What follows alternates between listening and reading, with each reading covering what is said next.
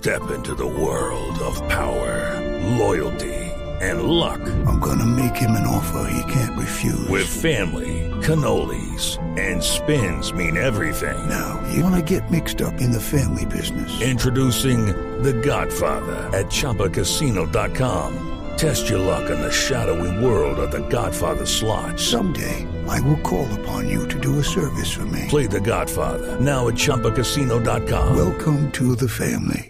No purchase necessary. VGW Group. Void where prohibited by law. 18 plus. Terms and conditions apply. Boombox. Las noticias del mediodía en Mañanas Blue. A esta hora, Ana María Ceres está en el PMU de la Policía Nacional, donde siguen entregando detalles de cómo se desarrollan los bloqueos de los taxistas en todo el país. Van más de 100 encuentros en todo el país y que han dejado a seis personas capturadas. Ana María Ceres. Hace unos momentos el ministro de Transporte Guillermo Reyes entregó el último balance de orden público en el país. Aseguró que ha sido una jornada llena de respeto con algunos bloqueos en Medellín, Villavicencio y Ibagué, pero nada que lamentar dentro de las acciones que ha tomado la policía. Van 16 comparendos, 7 vehículos inmovilizados y 6 capturas. Tuvimos más de 44, hemos tenido 44 concentraciones, 5 movilizaciones finalizadas y 32 movilizaciones vigentes, un total de 149 actividades. El ministro explicó que están abiertos al diálogo, pero que no van a ceder ante los bloqueos y actos vandálicos. Sin embargo, afirmó que mientras todo sea pacífico podrán dialogar. El ministro hace instantes salió para el Ministerio de Transporte, donde se llevará a cabo la reunión con los líderes taxistas. El ministro de Transporte advirtió que solo entrará a la reunión con los taxistas cuando se verifique que no hay ningún bloqueo en el país. A esta hora las autoridades verifican la situación en los diferentes puntos de movilización. Oscar Torres. Sí, señor Leonardo, pues justamente acaba de llegar hace instantes el ministro de Transporte Guillermo Reyes aquí a la sede del Ministerio de Transporte y ese fue el mensaje que envió a su entrada después de haber asistido al mando al puesto de mando unificado en el que estaba desde las horas de la mañana en la sede de la policía. Y es que los, los taxistas llevan esperando al ministro cerca de dos horas porque la reunión estaba programada para las 11 de la mañana, pero solo hasta las 11 y 30 llegó el ministro aquí a las instalaciones donde hemos estado esperándolo y lo que nos dicen es que el ministro no ha entrado aún a la reunión, sino hasta que se confirme por parte de las autoridades de tránsito del país que no hay ningún bloqueo de taxistas en Colombia. Los taxistas han asegurado que dos de sus compañeros están retenidos desde esta mañana por cuenta de las autoridades y de lo que ha pasado en el país en materia de movilidad.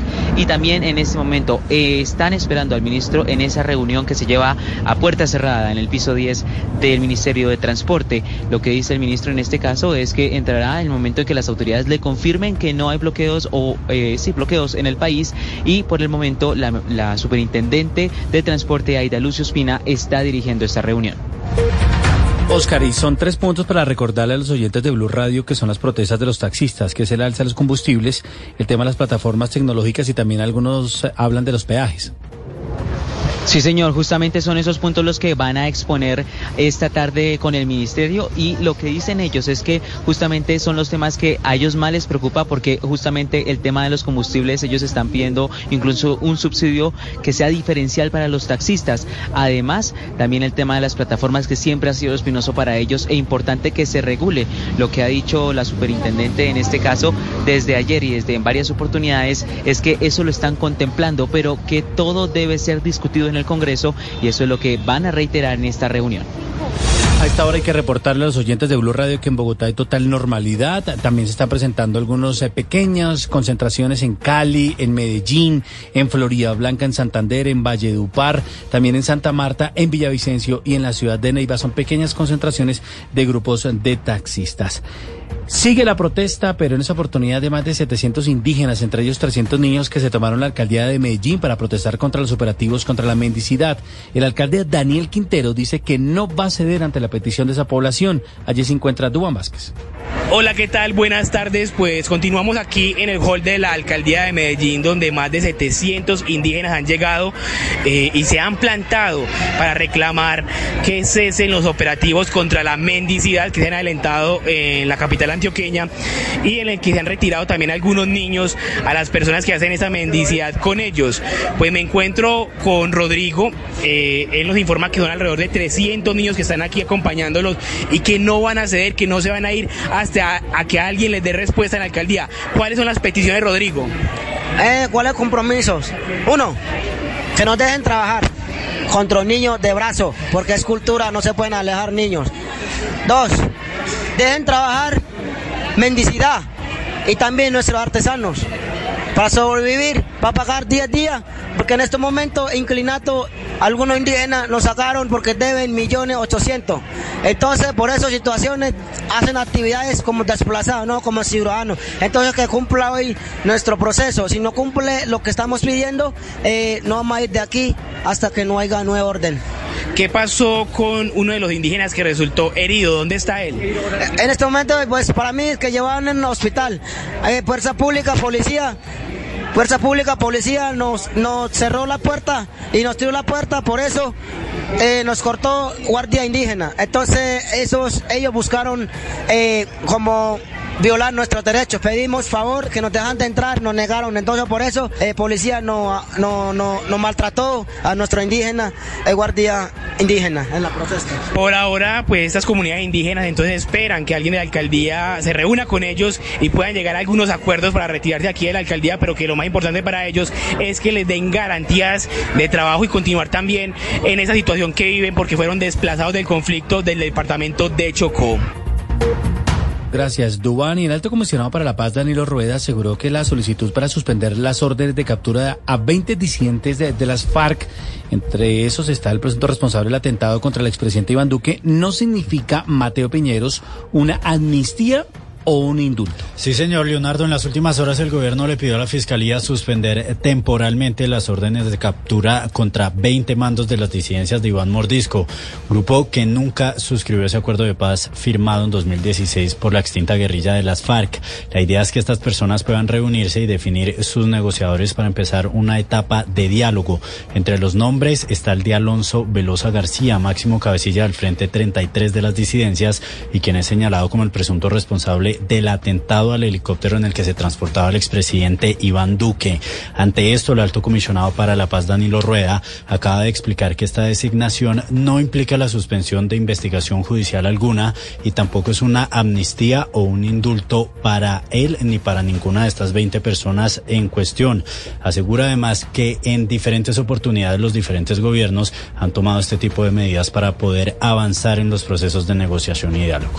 Mateo, y el expresidente Café Salud Guillermo Grosso fue acusado por la Fiscalía porque habría recibido más de 600 millones de pesos, al parecer, luego de entregarle millonarios contratos a un conocido a quien le propuso crear una IPS. Como la historia, Damián Landines. Y esto habría comenzado en el año 2016, pero según la fiscalía todo arrancó cuando el expresidente de Café Salud le propuso a un conocido crear una IPS a la cual le habría entregado dos contratos millonarios para atender más de 70 mil pacientes en Bogotá. Habla Alirio Calderón, director especializado contra la corrupción. Uno de los contratos se firmó en febrero de 2016 y ascendió a 28.229 millones de pesos. El otro se suscribió pocos días después por algo más de 24.400 millones de pesos. Para el investigador por esta intervención ilegal, Guillermo Grosso habría acordado recibir hasta 50 millones de pesos, pero en la investigación se determinó que presuntamente recibió en total 664 millones de pesos. Por eso el expresidente de Café Salud fue acusado y se espera que en marzo arranque el juicio en su contra. El presidente de la Cámara de Representantes, David Racero, respondió mediante un oficio al senador Humberto Lacalle y demás congresistas que apelaron a la decisión tomada por la mesa directiva de la Cámara de tramitar la reforma a la salud como ley ordinaria en la Comisión Séptima. Racero señala que la apelación es improcedente porque senadores no pueden apelar a la mesa directiva de la Cámara. Andrés Carmona. Muy buenas tardes. Se trata de un oficio de cuatro páginas dirigido a los senadores Humberto de la Calle, Paloma Valencia, J. Hernández, David Luna, Carlos Fernando Motoa y a los representantes Katy Jubinao, Juan Carlos Lozada, Juan Carlos Wills y Hernán Cadavid. En ella, Racero señala que la mesa directiva de la Cámara hizo el reparto de la reforma a la salud a la Comisión Séptima en cumplimiento de sus facultades limitadas exclusivamente a revisar la materia de la que trata el proyecto. Sostiene que las apelaciones presentadas son totalmente improcedentes, ya que según él, los senadores no pueden apelar las actuaciones del presidente de la Cámara de Representantes puesto que estos recursos se limitan a la Cámara donde se efectuó la actuación. Racero también señala que en el caso de Cadavid y Wills, sus apelaciones por cuenta de que la reforma trae facultades extraordinarias para el presidente Gustavo Petro, lo que generaba una colisión de competencias entre las comisiones primera y séptima, fueron resueltas a través de la reunión que sostuvieron el día lunes los presidentes de las siete comisiones constitucionales que con cinco votos respaldaron el trámite de la reforma como ley ordinaria, no sin antes aclarar que los senadores y representantes podrán participar activamente en la discusión y y que hay un acuerdo político de que artículo que tenga un resorte estatutario será retirado de la reforma y será presentado en un proyecto aparte. Andrés, y hablando del Congreso, vuelve y juega nuevamente una moción de censura contra la ministra de Minas, Irene Vélez. Es Lodoval Wilches. Pues esta iniciativa es liderada por dos congresistas, Miguel Uribe del Centro Democrático y David Luna del Cambio Radical, y se fundamenta en varios aspectos, uno de ellos el más importante, en la polémica que en su momento se generó por la presunta manipulación de cifras por, la, por parte de la ministra Irene Vélez del informe de reservas de hidrocarburos, también por sus declaraciones en un foro económico en Davos, en Suiza, donde de alguna manera confirmó que el gobierno nacional no iba a realizar más contratos de exploración de gas y de petróleo. Recordemos que este escándalo eh, dio a conocer a la opinión pública el enfrentamiento que se presentó en ese entonces entre la ministra Irene Vélez y la viceministra Belisa Ruiz, quien renunció a su cargo. La moción que presentan ahora en Senado, recordemos que antes fue presentada en Cámara y fue derrotada, se cuenta con la firma de más de 20 senadores del Centro Democrático y de Cambio Radical, según lo que han explicado los dos senadores. Pero también se conoce otra noticia bien importante, la confirma Miguel Uribe del Centro Democrático, y es que el Consejo de Estado acaba de aceptar el estudio de una demanda que eh, Miguel Uribe presentó contra la ministra de Minas, Irene Vélez, por presuntamente cambiar las funciones, el manual de funciones del ministerio, con el propósito presuntamente de contratar a personas cercanas no idóneas para esta cartera. Escuchemos la declaración del senador Miguel Uribe. Estado acaba de admitir mi demanda en contra de la ministra Minas por haber modificado de manera irregular el manual de funciones para favorecer personas cercanas y adicionalmente para poner en riesgo la capacidad técnica del ministerio. En más de 31 cargos la ministra ha pretendido eh, permitir que haya personas eh, con profesión filósofa, licenciada en artes, entre otras, que nada tienen que ver con el sector de hidrocarburos o minería. Y si bien son profesiones respetables y muy valiosas para la construcción de una mejor sociedad, no tienen nada que ver con este sector. Entonces ahí están las dos noticias, la nueva moción de censura contra la ministra de Minas Irene eh, Vélez en, eh, en el Senado de la República y esta, esta demanda que acepta el Consejo de Estado contra la jefe de la cartera de Minas por presuntamente, como decimos, cambiar el manual de funciones de ese ministerio. Vámonos eh, para el departamento del Bolívar porque la inoperancia de algunos acueductos sumado al verano en la región Caribe tienen en emergencia a varias poblaciones de ese departamento por carencia de agua potable. Carlos Cataño.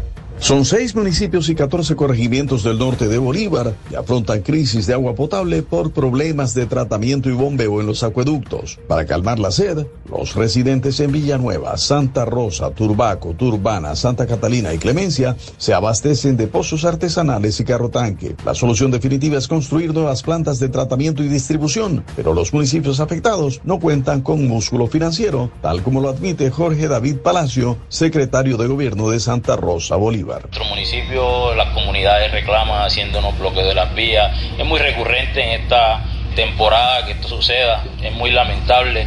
Realmente necesitamos de la, de la ayuda del gobierno nacional y departamental para poder salir de esta problemática. Más sin embargo, venimos impactando este flagelo a través de carrotanques. Para agravar la situación, las altas temperaturas secaron numerosas reservas naturales de agua. La noticia internacional. Dos noticias en el mundo a esta hora. Los abogados del expresidente peruano Alejandro Toledo presentarán un recurso de apelación ante la Corte del Distrito Norte de California de Estados Unidos para pedir la suspensión del proceso de extradición en su contra. Pero, pero eh, no le va muy bien al señor Toledo porque está condenado en Perú por el escándalo de corrupción de Odebrecht. Y el Departamento de Justicia del Gobierno de Estados Unidos presentará en la tarde un pedido para revocar la fianza. Esto va a permitir que el Departamento de los U.S. Marshals, que son una especie como de comisarios y ese servicio de policía de los Estados Unidos, lo capture y pueda ser extraditado hacia el Perú. Y la segunda, ya son 48 los muertos por las inundaciones en el estado de Sao Paulo, en Brasil, y siguen buscando a 57 personas desaparecidas. La noticia deportiva. La noticia deportiva nos la entrega Independiente Santa Fe, que anunció que este domingo a las 2 de la tarde será el último partido de Leandro Castellanos como profesional. El guardameta anunció su retiro el pasado 31 de enero y este fin de semana, según comunicó el club, jugará sus últimos minutos en el Campín frente a Unión Magdalena en el duelo por la fecha 6 de la Liga Betplay de Mayor. La boletería ya está a la venta para despedir al quinto jugador con más títulos en la historia del club. En su palmarés, recordemos, tiene una liga, tres superligas, la sudamericana y la surugaba. Boombox. With lucky landslots, you can get lucky just about anywhere. Dearly beloved, we are gathered here today to. Has anyone seen the bride and groom? Sorry, sorry, we're here. We were getting lucky in the limo and we lost track of time. No, Lucky Land Casino, with cash prizes that add up quicker than a guest registry.